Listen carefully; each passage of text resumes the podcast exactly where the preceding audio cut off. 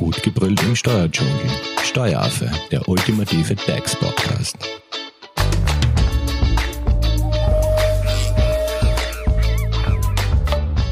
Hallo und herzlich willkommen beim Steueraffen. Dienstvertrag-Check. Wir sind nun beim dritten Teil angelangt. In den ersten beiden Teilen haben wir einmal generell darüber gesprochen, was überhaupt ein Dienstvertrag ist, was der Unterschied zu einem Dienstzettel ist. Und im zweiten Teil stand das Thema Probezeit im Fokus. In der letzten Folge haben wir ja bereits angekündigt, dass wir heute auf weitere ratsame Dienstvertragsbestandteile eingehen werden. Kommen wir nun zum Teil Kündigung, Entlassung, Auflösung von Dienstverhältnissen im Zusammenhang eben mit dem Dienstvertrag. In diesem Teil wollen wir gemeinsam mit unserer Expertin Magister Birgit Bosch, sie ist Arbeitsrechtsjuristin bei der Hofer Leitinger Steuerberatung, klären, welche Ansprüche, Pflichten und Fristen es eigentlich zu berücksichtigen gilt. Hallo Birgit. Hallo Simone. Starten wir mal äh, generell, wie können Dienstverhältnisse eigentlich beendet werden? Also wie in der letzten Folge bereits angesprochen, zum Beispiel durch Auflösung in der Probezeit oder Ablauf durch Befristung. Ja. Ähm, und im Regelfall ist es eh die einvernehmliche Auflösung. Ähm, dann Kündigung durch Arbeitgeber, also wenn man es einseitig auflösen möchte, oder Kündigung durch den Arbeitnehmer.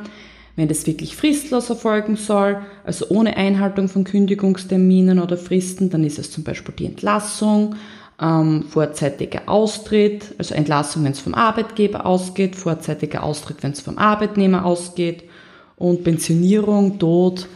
Ja, es wird sicher noch einige geben, aber das waren jetzt einmal die wichtigsten, die mir einfallen. Nur damit wir mal grob wissen, wie Dass wir einen groben Überblick genau. haben. Also es gibt da eine Vielzahl. Äh, und du hast ja in der letzten Folge bereits angesprochen, dass es ratsam ist, Kündigungstermine bereits im Dienstvertrag zu vereinbaren. Wieso ist das jetzt so wichtig? Ja, das ist besonders wichtig für den Arbeitgeber, ähm, weil da, da, ähm, das Gesetz bei einer Dienstgeberkündigung Kündigungsfristen regelt und Quartalstermine. Mhm. Ähm, also das ist ab 1.1.2021 für Angestellte und Arbeiter gleich. Also ich gehe später noch auf die Arbeiter-alte Regelung ein. Also Aber da gibt es Unterschiede. Bisher hat es Unterschiede bisher, gegeben. genau. Und ab 1.1.2021 ist es dann gleich. Und deswegen werde ich meinen Fokus eher auf das legen und nicht auf das alte, schon bald alte Recht. Und ähm, ja, und die Regelung im Dienstvertrag ermöglicht, dass das Dienstverhältnis eben früher endet, dass es nicht nur die Quartalstermine gibt, sondern das betreffende Arbeitsverhältnis kann stattdessen an 24 Terminen statt nur an vier Terminen enden. Also man kann am 15. und Monatsletzten vereinbaren, dass es nach Ablauf der Frist endet. Mhm. Hast und du wenn, da vielleicht ein Beispiel dazu? Ja, ähm, wenn beispielsweise die Kündigungsfrist sechs Wochen beträgt, weil ähm, im Angestelltengesetz und dann auch im ABGB ist es so geregelt, abhängig von der Dienstzeit, wie lange man beschäftigt ist. Es beginnt mit sechs Wochen Kündigungsfrist. Mhm. Nach, nach Ablauf von zwei Jahren sind es zwei Monate und es geht dann halt so weiter. Ähm, und wenn jetzt die Kündigungsfrist beispielsweise sechs Wochen beträgt, dann würde es, wenn man jetzt im Dienstvertrag nichts vereinbart hätte, also keine... Keine Regelung vorgeschrieben hätte? Genau, mhm. Kündigungstermine 15. und Monatsletzter, dann würde erst, erst mit Quartalsende, also mit 31.3., 30.6., 30.9. oder 31.12. enden. Das heißt, man könnte nur viermal im Jahr eigentlich kündigen. Genau, genau. Und das kostet mitunter sehr viel Geld für den Arbeitgeber, weil meistens hat man ja großes Interesse daran, dass man das Dienstverhältnis dann möglichst schnell ändert, weil gerade in einer Kündigung ja wachsen meistens die Krankenstände an. Dienstfreistellungen werden oft gewährt, weil da möchte man Mitarbeiter hin und wieder gar nicht mehr im Unternehmen lassen. Also man hat ein hohes Interesse daran, dass es dann doch nicht so lange dauert. Ja, aber auch aus Arbeitnehmersicht, ne? wenn ich einen neuen Job haben möchte, und kündigen möchte und dann quasi das Quartals. Das gilt jetzt wirklich nur mal für den Arbeitgeber. Also okay. Genau, also auf Arbeitnehmer würde ich sagen, gehen wir später ein. Das ist wirklich was ganz Eigenes. Das ist wirklich nur auf den Arbeitgeber bezogen.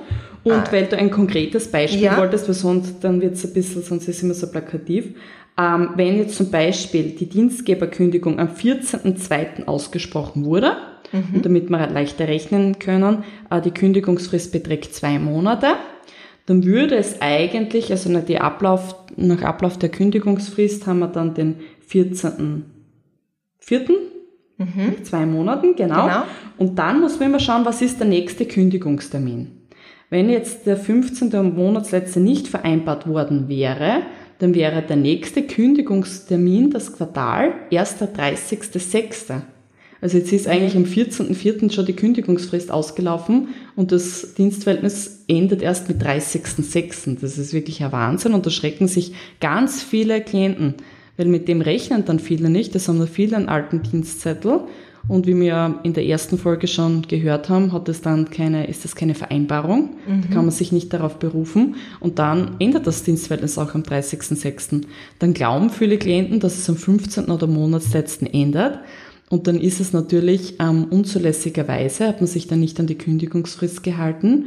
Mhm. Und ähm, dann hat man natürlich auch, da muss man Schadenersatzforderungen bezahlen in Form einer Kündigungsentschädigung und das kann sehr teuer werden.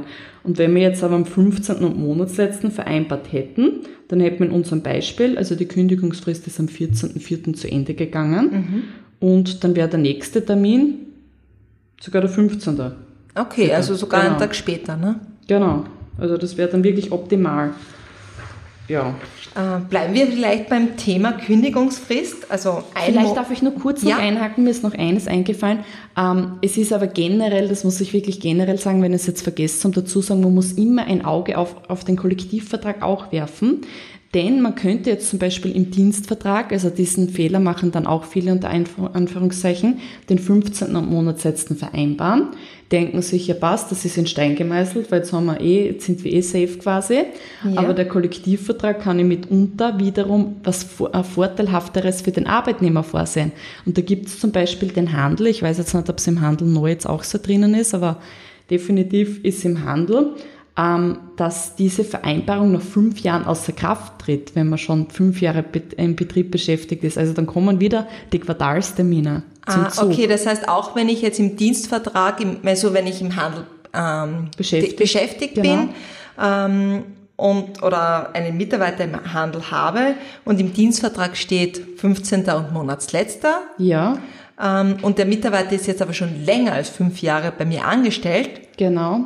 Würde das dann wieder auf die Quartals Genau, so ist es. Und an okay. das denken viele nicht. Also das ist dann, deswegen definitiv immer, wenn man irgendwas macht, immer einen Blick in den Kollektivvertrag, wenn man halt, wenn einen Anwendung Oder am besten eine Arbeitsrechtsexpertin wie das dich sowieso fragen immer ergänzend, genau, immer ergänzend. Okay, kommen wir äh, retour zum Thema Kündigungsfrist. Ein Monat, drei Monate. Welche Unterschiede gibt es hier und wie sieht die gesetzliche Regelung dazu aus? Gibt es hier denn äh, einen Unterschied zwischen eben Angestellten und Arbeiter? Also mhm. du hast da schon mal kurz einen Unterschied mhm. angesprochen. Also es sind generell immer zwei Dinge relevant bei einer Kündigung. Also die Kündigungsfrist kommt immer vor und der Kündigungstermin. Die mhm. Kündigungsfrist ist einfach nur die Zeit zwischen Ausspruch der Kündigung. Ja und ähm, den letzten Tag des Arbeitsverhältnisses. Also die Kündigungsfrist muss da genau reinpassen. Also es ist ein Zeitraum. Genau, das ist ein mhm. Zeitraum. Und der Kündigungstermin ist einfach der letzte Tag des Arbeitsverhältnisses. Also da meldet man das Dienstverhältnis auch ab. Die, bei der GKK steht dieser Tag dann oben. Okay. Und bei Arbeitern ist das anders oder? Bei Arbeitern, also das gilt für Angestellte und Arbeiter. Und ja. bezüglich der Frist ist es jetzt derzeit noch so, also bis 31.12.2020, ähm, dass es, sofern es natürlich keine Abweichungen im Kollektivvertrag gibt, und gerade bei Arbeitern, muss man sagen, ist es natürlich sehr häufig in Kollektivverträgen äh, geregelt worden, weil da hat es nur im ABGB äh, so eine pauschale Regelung gegeben und die passt natürlich nicht für jede Branche. Bei den Angestellten haben wir sowieso, wie wir gerade vorher gehört haben, die gesetzliche Regelung gehabt. Genau. Und bei den Arbeitern, das ist im ABGB geregelt. Und da gibt es derzeit noch, wenn im Kollektivvertrag nichts Gesondertes vereinbart wurde, eine 14-tägige Kündigungsfrist ohne Kündigungstermin. Okay, also. Also du auch, da, da zählt man einfach die 14 Tage und dann, und dann ist es Ende. Genau, mhm. da muss man nicht wieder überlegen, ist es jetzt der Monatsletzte oder sonst irgendwas. Und natürlich gibt es Branchen, wo es dann auch Sinn gemacht hat, wo es wirklich nur einen Tag Kündigungsfrist gegeben hat. Also das kommt schon Also schon kann auch möglich sein. Genau, das kann auch möglich sein. Bis, bis, bis 31.12.2020. Okay. Und danach gilt eh diese Regelung, die ich vorher angesprochen Also ab habe. 1.1.2021 Genau, für die Angestellten, also wieder abhängig vom, von der Dienstzeit, ab, also mit sechs Wochen Beginn, dann zwei Monate. Und ab dann dem zweiten. Dienstjahr zwei Monate. Ah, gen- nach dem zweiten Dienstjahr zwei Monate und so geht's weiter. Also das steigt dann an mit der Zeit und auch mit den Kündigungsterminen. Deswegen, ja, braucht man sich jetzt mit der, dieser Thematik vielleicht nicht mehr zu lange beschäftigen, aber nur da ist doch immer wieder vielleicht bis 31.12.2020 doch vielleicht für jemanden interessant sein könnte, wenn jetzt steht, die Kündigungsfrist, also beim Arbeiterkollektivvertrag beträgt zwei Wochen. Dann ist auch hin und wieder ein Kündigungstermin geregelt und da werden oft Begriffe verwendet wie endet mit Ende der Arbeitswoche oder Lohnwoche. Da fragt man sich auch hin und wieder, was ist da jetzt genau gemeint? Ja. Ist das Und- der Freitag oder ist das der Sonntag? Oder Donnerstag, wenn ich jetzt nur eine Vier-Tage-Woche habe oder wie auch Ja. immer. Ähm, Lohnwoche ist, es, ist der Sonntag Mhm. und Arbeitswoche ist eben, wenn man jetzt eine Vier-Tage-Woche hat im Betrieb, der Donnerstag und sonst muss man sagen, Arbeitswoche ist im Regelfall der Freitag. Mhm. Aber ja, das ist dann auch hin und wieder nicht ganz eindeutig. Ähm, wann ist jetzt eigentlich jeweils zu kündigen? Also Monatsanfang oder Monatsende? Es ist, die Formulierungen im Zusammenhang mit dem Kündigungstermin klingen oft so, als müsste man einen bestimmten Termin abwarten. Genau. Also diese Frage habe ich schon oft Ja. Und dann darf man erst aussprechen und dann beginnt erst die Kündigungsfrist und dann endet's. Als müsste man, wenn man eh schon die Entscheidung getroffen hat, zuwarten. Aber das ist ja eigentlich wieder risky, weil was ist, wenn der Mitarbeiter an diesem Tag nicht da ist?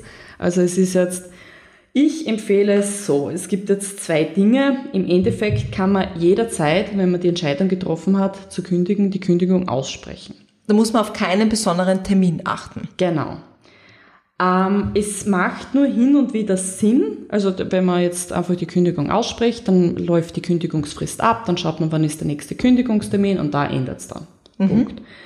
Aber es macht hin und wieder Sinn im Zusammenhang mit der Motivation des Mitarbeiters, damit ja die Krankenstände nicht zunehmen. Es kommt immer ganz auf, die, auf den Einzelfall an. Ähm, wird man nicht, so wie in unserem Beispiel vorher, am 14.02. schon die Kündigung aussprechen, wenn die Kündigungsfrist zwei Monate beträgt und die Kündig und das Dienstverhältnis erst am 30.06. endet. Ja. Sondern dann würde man eher schauen, okay, 30.06. Genau. Da zwei Monate Und zurückrechnen. vielleicht ein paar Tage noch dazu, damit man äh, Sicherheit einplant für die Zustellung oder wie auch Genau. immer. Genau. So macht man es dann eigentlich in der Praxis. Also da ist viel Taktik auch dahinter. Genau. Und nicht nur Taktik, sondern auch, es hängt auch ab von den Mitarbeitern und wie der Arbeitgeber und der Arbeitnehmer es Einvernehmen finden, ob da Vertrauen da ist. Und deswegen ist es nicht immer nur genau die Taktik, sondern auch, ob man jemanden braucht, wie man jemanden einschätzt und Genau. Ist bei einer Arbeitgeberkündigung, abgesehen eben von der Einhaltung dieser Kündigungsfristen und Termine, auch noch auf etwas anderes Bestimmtes zu achten? Also es gibt einige Dinge, auf die zu achten ist. Ich gehe jetzt nur mal auf die ein, die mir jetzt auf die Schnelle einfallen. Also es ist generell immer ratsam, einen Experten zuzuziehen. Aber es ist, wie wir schon bei der letzten Folge angesprochen haben, ähm, also bei der Auflösung in der Probezeit haben wir das ja auch schon behandelt, dass die ähm, Kündigung zum Beispiel erst mit Zugehen der Erklärung wirksam ist. Was heißt das jetzt zugehen? Also, Also mit wieder, Ausspruch, wenn man es jetzt mündlich macht, dann ist es dann schon zugegangen, dann ist es leicht, dann macht man es meistens zur Sicherheit noch in Schriftform. Außer der Kollektivvertrag sieht explizit Schriftform vor, aber sonst ist es ja nicht notwendig oder nicht erforderlich. Es hat so Ja. eine Rechtsgültigkeit. Ähm, aber sonst, wenn man jetzt der Mitarbeiter nicht hier ist, dann muss man das Schriftstück ja ähm, übermitteln, zum Beispiel per Post. Und erst wenn er es dann entgegengenommen hat, beziehungsweise es hinterlegt worden ist dem nächsten Tag, oder der Bote das direkt, deswegen ist es mit dem Boten, es ist zwar teurer, aber dann weiß man es gleich direkt. Genau. Oder wenn man natürlich keinen Zeitdruck hat mit einem eingeschriebenen Brief, das kann man ja auch digital sehr gut verfolgen, wann es zugegangen ist. Und dann weiß man, hier ist der Zugang erfolgt. Und erst ab diesem Zeitpunkt beginnt äh, die Kündigungsfrist zu laufen. Mhm. Und ja. Und gibt es sonst noch was, auf das man achten sollte? Ja, eben, eh, wie ich das angesprochen habe, im Kollektivvertrag, ob Schriftform erforderlich ist. Und das denken dann auch viele, auch Berater oft nicht, weil dann sagt man, es gibt jetzt nicht so viele Kollektivverträge, was jetzt dezidiert Schriftform. Aber Schriftform würde da beispielsweise auch äh, Kündigung per Mail zulässig sein? Das ist immer sehr fraglich, aber zurzeit aufgrund der Digitalisierung und so hätte es Gültigkeit vor Gericht und wird es halten. Mhm. Ist aber auch immer ein bisschen ein Streitfall. Also wir empfehlen definitiv einen Brief, also ganz oldschool noch, mhm. immer schriftlich und unterfertigen lassen, also wenn der Mitarbeiter anwesend ist, generell, auch wenn der Kollektivvertrag das nicht vorsieht, alles aus Beweisgründen schon schriftlich unterfertigen lassen vom Mitarbeiter als Empfangsbestätigung, das ist der sicherste Weg. Dann abgesehen von dieser Schriftform ist natürlich, muss man sich immer die Frage stellen, hat man einen Betriebsrat? Wenn man einen Betriebsrat hat, muss man den verständigen. Ich meine, da gehe ich jetzt nicht ins Detail drauf ein, weil das würde sonst wirklich den Rahmen sprengen. Dann ist es auch so, wie es jetzt auch in Corona-Zeiten bei vielen ähm, der Fall war, wenn man jetzt mehrere Kündigungen ausspricht, ja. Ähm, innerhalb von einem kurzen Zeitraum. Da muss man auch das AMS verständigen, wiederum eine Frist abwarten, dass man die Kündigung dann auch rechtsgültig aussprechen kann. Dann ist es auch oft Auflösung während Kranken, eines Krankenstandes, sollte man auch bedenken, dass man über das ähm, Dienstverhältnisende die Krankenentgeltfortzahlung leisten muss. Also bis der Anspruch ausgeschöpft ist oder der Krankenstand zu Ende geht, dann gibt es auch, keine Ahnung, werden auch Fragen gestellt wie Kündigung während eines Urlaubs, ist natürlich auch zulässig, aber da stellt sich hin und wieder die Zustellungsproblematik, weil er vielleicht im Ausland ist. Dann Freizeit während der Kündigungsfrist, wenn man als Dienstgeber ähm, eine Kündigung jetzt ausspricht, dann muss man auch bedenken und deswegen ist hin und wieder dann auch eine Einvernehmlichkeit von Vorteil. Ähm, es gibt Postensuchtage, auf die hat der Arbeitnehmer Anspruch. Also meistens erst auf Verlänger, äh, auf Verlangen. Es gibt so viele Punkte, auf die man eigentlich äh, besonderer Kündigungsschutz, gibt es einen besonderen Kündigungsschutz, behinderte Mütter, sozialwidrige Kündigung, sind ältere Mitarbeiter dabei. Also es gibt jetzt einiges, wo man ja wirklich auf den Einzelfall schauen okay, muss. Okay, also, aber da ist es immer ratsam, eine Expertin oder einen Experten hinzuzuziehen, um da wirklich nicht in Gefahr zu laufen, dass man da rechtswidrig genau, gekündigt hat. Oder genau, so. genau. Ob das jetzt ein Standardfall ist oder ob das doch vielleicht Elternteilzeit ist mit Kündigungsschutz oder was auch immer, genau. Birgit, lass uns bitte einmal auf die Arbeitnehmerkündigung eingehen. Also wenn ein Arbeitnehmer kündigt, auf welche Besonderheiten, Inhalts- oder Formvorschriften sind hier jetzt zu achten? Wie läuft hier eigentlich die Kündigung ab? Hast du vielleicht ein Beispiel auch dazu? Mhm. Dadurch, dass für Arbeiter auch hier ab 1.1.2021 gleich ist, gehe ich jetzt nur mehr auf diese Arbeiterregelung ein, weil wie gesagt, sonst einfach im Kollektivvertrag nachschauen. Ähm, also mangels einer für ihn günstigeren Vereinbarung, weil das kann man ja immer treffen, also im Kollektivvertrag kann immer günstigere ähm, Regelung mhm. sein mhm. oder im Arbeitsvertrag kann eine günstigere Regelung getroffen worden sein. Aber sonst ist es im ähm, Paragraph 20 Absatz 4 Angestelltengesetz und im Paragraph 1159 Absatz 4 ABGB, falls jemand einmal im Detail nachlesen möchte dann, ähm, ändert es nämlich, gibt es nur den Kündigungstermin Monatsletzten. Okay, nicht, nicht im 15. Genau, okay. genau. Mhm. Ähm, natürlich, wenn 15. am Monatsletzter vereinbart ist, dadurch, dass es für einen Arbeitnehmer nicht schlechter sein darf, wird es dann auch im Dienstvertrag für einen Arbeitnehmer vereinbart. Ja. Das darf jetzt nicht nur der Arbeitgeber besser gestellt werden.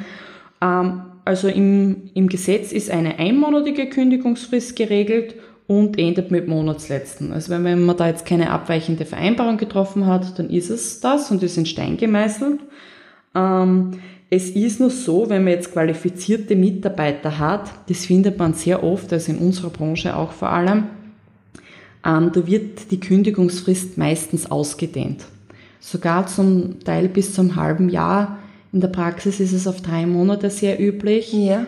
weil man nicht möchte, dass ein Mitarbeiter heute auf morgen ausfällt, weil, ja. er, weil man halt Weil so schnell ist meistens kein Ersatz gefunden. Genau, das ist halt immer so, und Wider zu lange. Man, man weiß ja nicht, wie man sich mit dem Mitarbeiter ähm, trennt, Weil es könnte ja sein, dass der schon so extremen Verantwortungsbereich hat und man möchte gar nicht mehr, dass er in Berührung kommt damit. Und wenn das dann ein halbes Jahr dauert, dann müsste man wieder zu lange diesen bezahlten Dienst freistellen. Ja. Also es ist immer für und wieder. Das kommt wirklich ganz auf die Branche drauf an und wie man das einschätzt. Mitunter ist vielleicht ein Monat dann auch sehr geschickt, aber man könnte es verlängern. Aber was dabei wichtig ist, wenn man es dann vertraglich verlängert, dann darf es jetzt nicht so sein, zum Beispiel haben wir gehört, bei einer Dienstgeberkündigung ist die, ähm, die Frist sechs Wochen am Anfang. Genau. Und, und jetzt je nachdem, wie lange der Mitarbeiter im Betrieb ist, wird es länger oder? Ja? Genau, genau.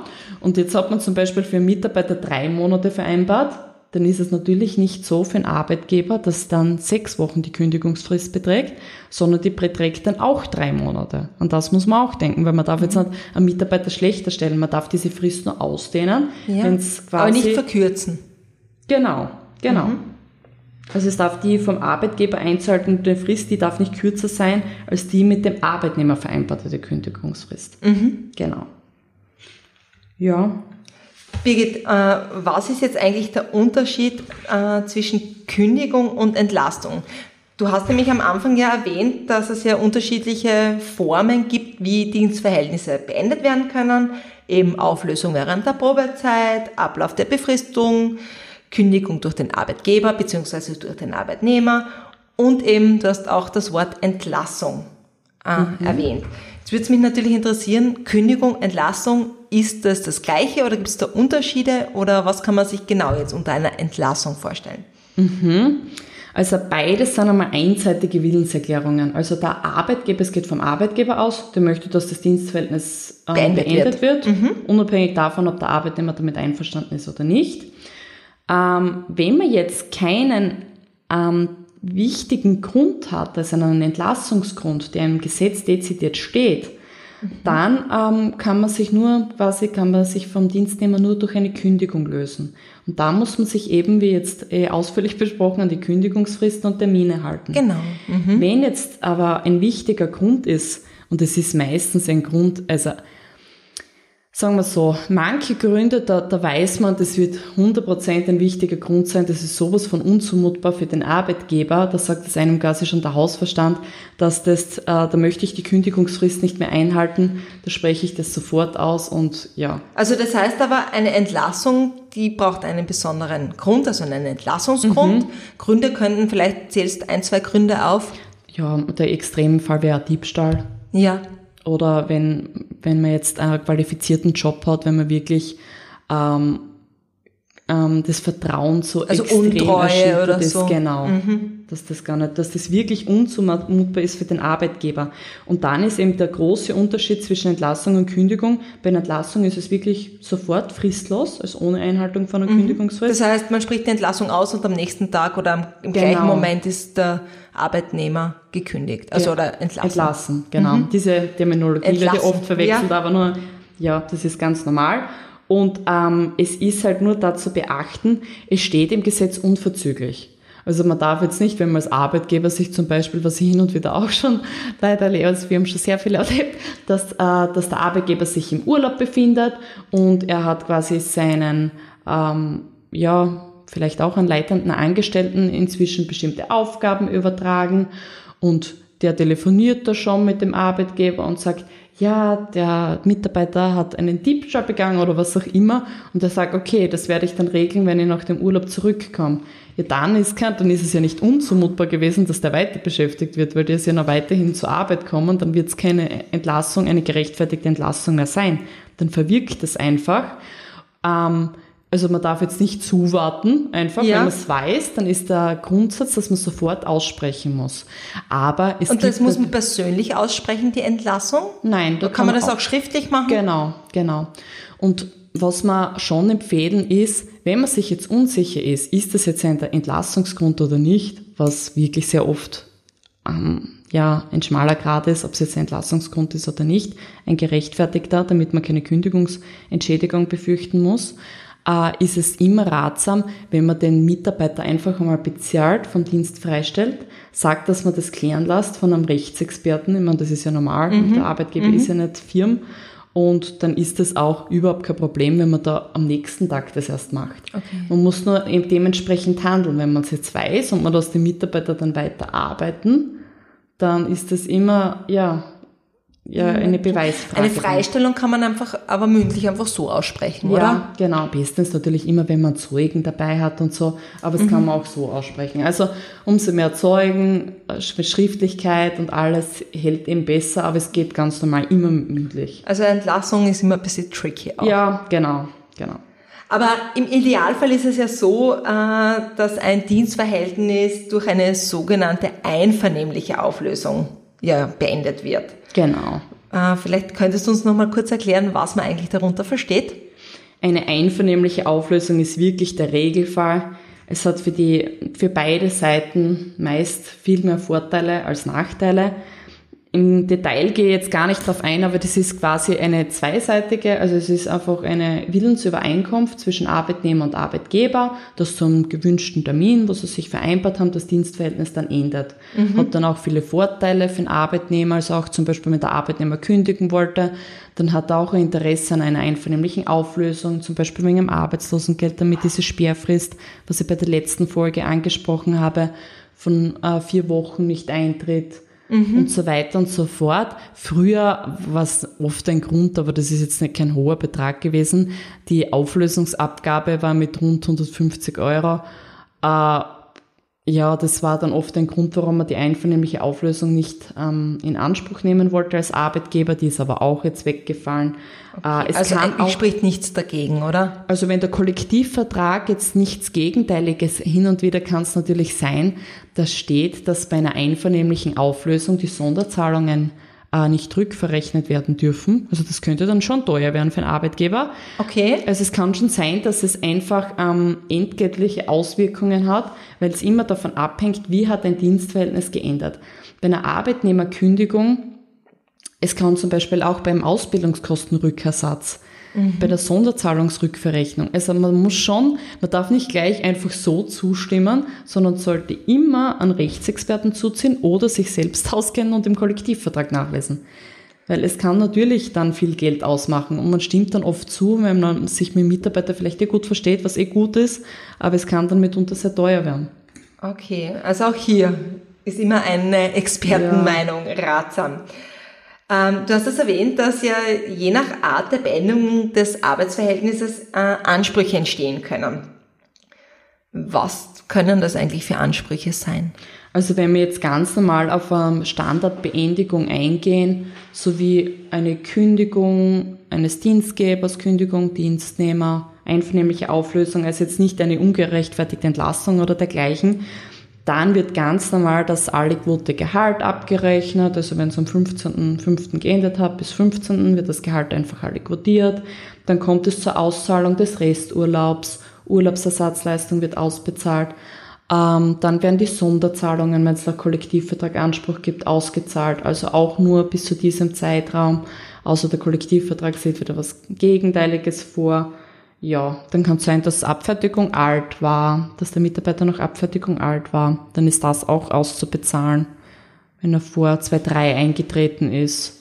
Ja, das ist eigentlich das Wichtigste. Und wenn es jetzt eine ungerechtfertigte Entlassung wäre, auf das jetzt nicht im Detail eingehe, dann würde eine Kündigungsentschädigung abzurechnen sein. Okay, also auch hier mhm. können Ansprüche entstehen.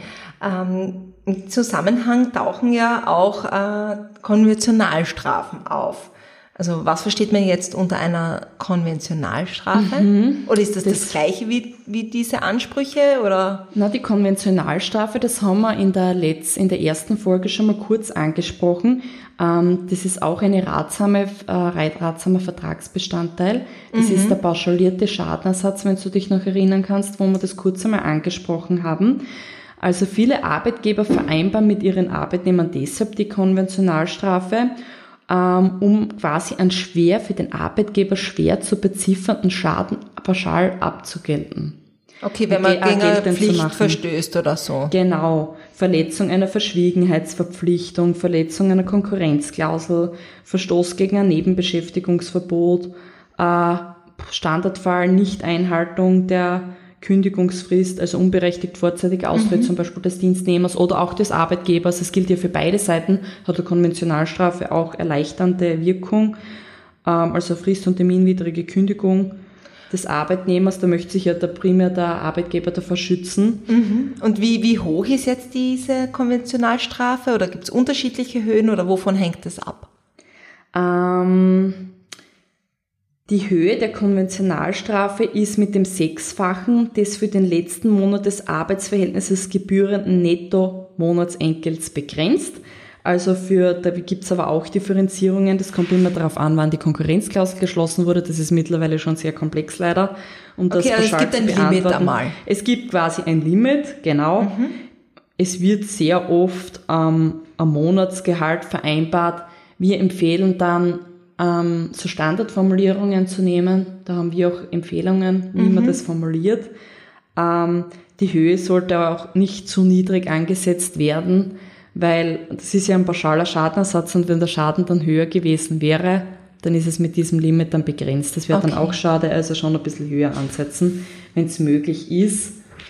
Birgit, welche Möglichkeiten hat hier beispielsweise der Arbeitgeber, um Schadensersatz zu fordern? Ähm, also Schadenersatzansprüche gegen den Arbeitnehmer müssen grundsätzlich einmal gerichtlich geltend gemacht werden, also beim Arbeits- und Sozialgericht. Ähm, hin und wieder schon innerhalb von sechs Monaten bei leichter Fahrlässigkeit, sonst äh, drei Jahre bei Verjährung. Ähm, wenn jetzt zum Beispiel eine Konventionalstrafe vereinbart wurde, wie wir es jetzt gerade ja. vorher gemacht haben, das erleichtert den Weg ein bisschen. Da kann man bis zum pfändbaren Teil, also bis zum Existenzminimum, kann man die Konventionalstrafe sogar mit der Endabrechnung zum Abzug bringen, okay. also direkt mit der Gehaltsabrechnung hier sollte man, wie gesagt, vertraglich sollte man höhere Konventionalstrafe vereinbaren. Beim Abzug empfehle ich eher ein bisschen niedriger. Es gibt nämlich ein richterliches Mäßigungsrecht. Das kann Was bis, bedeutet das? Das kann, ähm, das bedeutet, wenn jetzt vereinbart wurde, beispielsweise pauschale Konventionalstrafe 3000 Euro, mhm. Hausnummer, und der Mitarbeiter hat nur eine entschuldbare Fehlleistung, also es war eine entschuldbare Fehlleistung oder nur leichte Fahrlässigkeit, dann kann man nicht 3000 Euro in Abzug bringen, weil das ist ja quasi das Maximum. Mhm. Der Richter, der wird bei einer entschuldbaren Fehlleistung kann er bis auf Null runtergehen. Okay, das Und heißt, da das muss man heißt, auch... Man muss ein bisschen differenzieren, weil ähm, es kann mitunter sein, wenn man dann einfach sagt, ja, zieht man ein bisschen weniger ab und der Arbeitnehmer wird das dafür gerichtlich nicht einklagen weil den Rest, den was man nicht abziehen darf, den muss der Dienstnehmer ja überweisen. Mhm. Und wenn er den nicht überweist, dann muss man es eh wieder einklagen und dann gibt es das richterliche Mäßigungsrecht. Und wenn man das eher jetzt geringer bemisst, dann ist die Wahrscheinlichkeit höher, dass es erstens der Dienstnehmer überweist mhm. und zweitens, dass er das auch gerichtlich der Arbeitgeber nicht einklagen muss, die Differenz und dass es bis auf Null gemäßigt okay, wird. Okay, dass man sich quasi friedlich einigt. Genau, genau. Ähm, Birgit, du hast auch vom Verfall im Dienstvertrag gesprochen. Was ist das nun wieder? Ähm, wenn in einer, also der Ver Verfall bedeutet einmal grob, dass sie Recht, dass das Recht als solches untergeht. Okay, also bestimmte sehr Juristen ja, genau, genau. Also der Anspruch, also der Verfall, den haben wir auch in der ersten Folge schon mal angesprochen und in der zweiten. Das ist auch eine ratsame, ratsamer Vertragsbestandteil. Ähm, es ist nämlich so, dass bestimmte, der Arbeitgeber hat ja auch Interesse daran, ähm, dass bestimmte Ansprüche vielleicht früher verfallen und hin und wieder wird da auch fälschlicherweise die Terminologie Verjährung verwendet, mhm. weil man ja auch irgendwann einmal sicher sein möchte, dass der Mitarbeiter nicht nach fünf Jahren kommt und sagt, Moment, da waren noch Überstunden und ich möchte, dass diese geltend gemacht werden. Okay, also wir, wir sprechen jetzt einmal vom, vom Verfall, Verfall, von Überstunden oder vorwiegend, genau. vorwiegend Überstunden. In, in, der Praxis sind es nämlich Überstunden im mhm. Regelfall. Und hier ist es deshalb einmal ratsam, dass man im Vertrag vereinbart eine bestimmte Verfallsfrist, weil die ist nämlich kürzer im Vergleich zur Verjährung. Da kann ich später nochmal ähm, auf die Verjährungen eingehen die Verfallsfrist, da gibt es jetzt keine, also wenn im Kollektivvertrag keine kürzere Verfallsfrist ähm, drinnen steht, mhm. was aber auch nicht gerade selten vorkommt, also unbedingt im Kollektivvertrag auch nachschauen, aber da gibt es jetzt keine gesetzliche Regelung oder Limit, weil die Verjährungsfrist ist drei Jahre und beim Verfall ähm, könnte man rein theoretisch auch ähm, drei Monate vereinbaren oder Okay. nicht rein theoretisch, es ist auch üblich, weil es darf noch nicht sittenwidrig sein. Also sechs Wochen wäre sittenwidrig, weil wenn man jetzt ähm, Überstunden geltend machen möchte, sechs Wochen ist es wirklich kurz. Ähm, aber drei Monate geht dann schon mitunter. Aber hier ist dann auch immer zu beachten, nicht nur die Frist im Kollektivvertrag, sondern der Kollektivvertrag sieht hin und wieder auch nur Einschränkungen von Ansprüchen vor, dass man Verfall nur gilt für die Inanspruchnahme der Überstundenentgelte und für alles andere nicht. Okay. Also alle andere, anderen Ansprüche können nicht verfallen. Aber angenommen, wir haben jetzt keinen Kollektivvertrag und haben drei Monate vereinbart, dann sollte man sich auch überlegen, ähm, da für den Arbeitnehmer ein Tipp, er muss das schriftlich geltend machen. Und für den Arbeitgeber eben der große Tipp, dass er mal das in den Arbeitsvertrag aufnimmt. Und zusätzlich sollte der Arbeitgeber, gerade weil man das Thema Überstunden wirklich oft wichtig ist, ähm, und die Verfallsfrist darf ja nicht gehemmt werden. Weil wenn der Mitarbeiter, dem jetzt nichts vorgewiesen wurde, dass er quasi dem gar nicht bewusst war, dass es da Überstunden gegeben hat oder der Arbeitgeber das gar nicht, weil hin und wieder kennt sich ja keiner mit der Gehaltsabrechnung aus, Arbeitszeitaufzeichnungen f- führt vielleicht der Mitarbeiter gar nicht und er stempelt sich nur ein, und hat keine Kontrolle. Also dann kann er natürlich ins Treffen führen, ja, ich habe keine Ein- Ahnung gehabt, was jetzt genau bei den Arbeitszeitaufzeichnungen jetzt drinnen steht und ob ich jetzt Überstunden geleistet habe oder nicht. Und hier die klare Empfehlung, wirklich am Monatsende die Arbeitszeitaufzeichnungen dem Arbeitnehmer vorlegen, zum Unterfertigen, zur Durchsicht.